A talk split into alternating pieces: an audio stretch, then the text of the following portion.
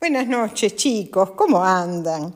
Seguramente en su casa o por la tele han escuchado eh, el nombre de Mamá Antula y habrán dicho, ¿quién es Mamá Antula?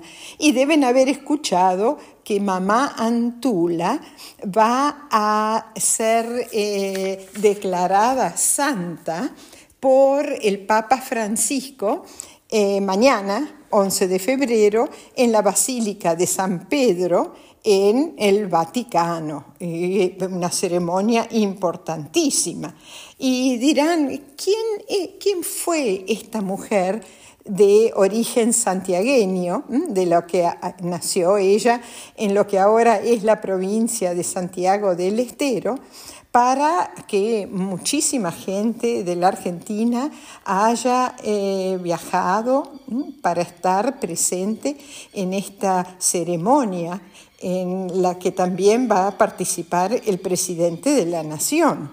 Y también se preguntarán por qué la Iglesia Católica la considera una santa. Bueno, eh, hay muchos motivos por su bondad, su ayuda a los más necesitados durante su vida y porque gente enferma desde, eh, desde hace mucho tiempo le reza a ella para curarse y logra mejorarse de una manera milagrosa. Entonces, estos son los motivos por los que el Papa Francisco mañana va a declarar a esta mujer, va a canonizar a esta mujer y llamarla de ahora en más Santa Mama Antula. Ahora, ¿quién, por supuesto, no nació con ese nombre? Eh, vamos a ver eh, un poco de la vida de ella. Eh, nació en lo que ahora es Santiago del Estero, la provincia, en 1730.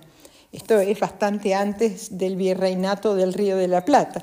Toda esa zona del norte de la Argentina pertenecía al virreinato del Perú.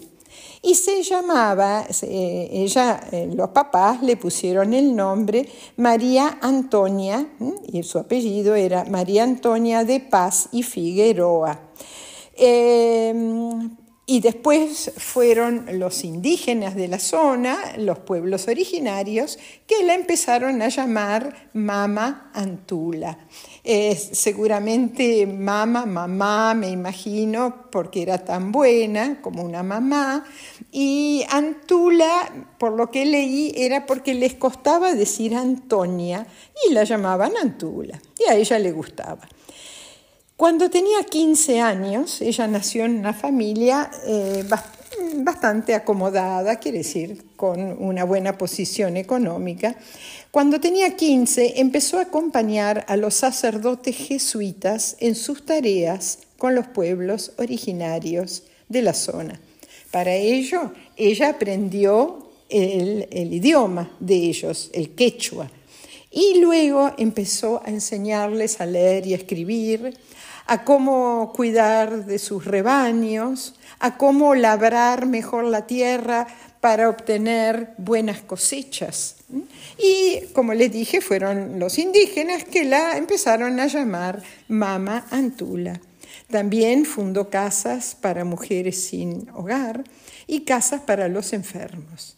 Ahora, cuando los sacerdotes jesuitas fueron expulsados de América en 1767, ella sintió que debía seguir con la obra de los jesuitas, especialmente con la enseñanza de prácticas espirituales para conocer mejor a Dios, basadas en los escritos de San Ignacio de Loyola, el fundador de la orden jesuita.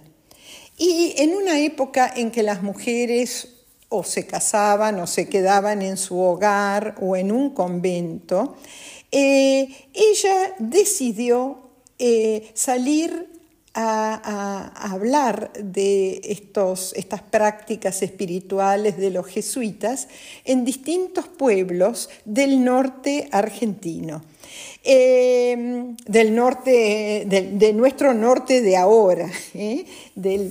no de esa época, porque esa no, en esa época no se llamaba la Argentina, ni mucho menos.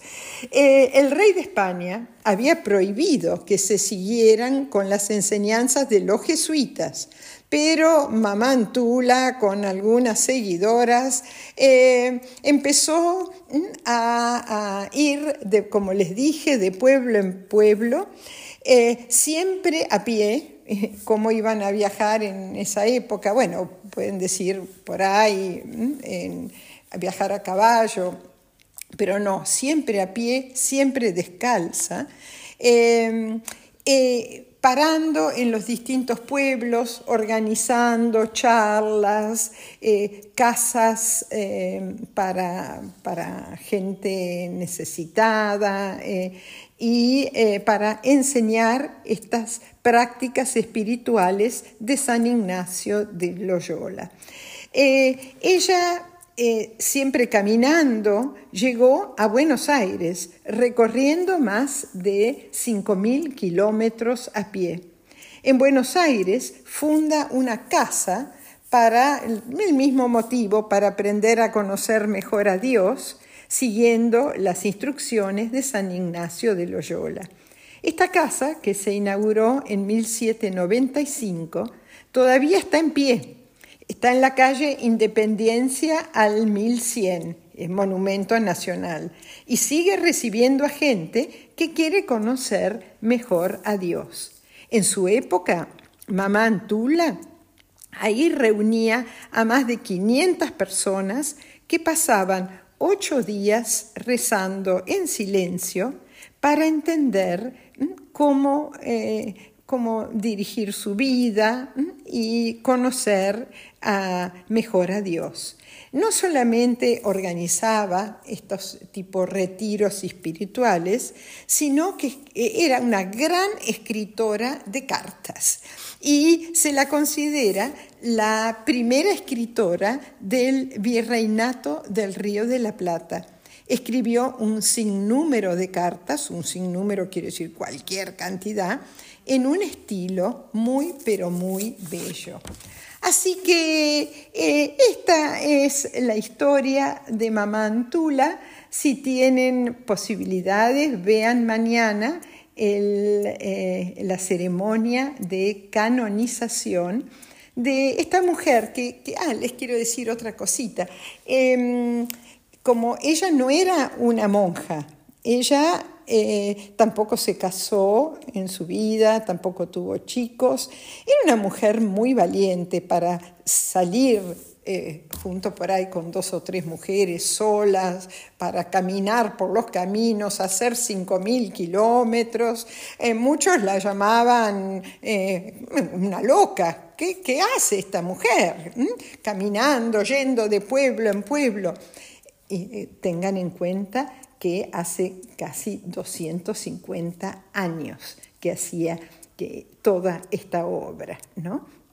Bueno, chicos, espero que les haya interesado. Les mando a todos un gran beso tren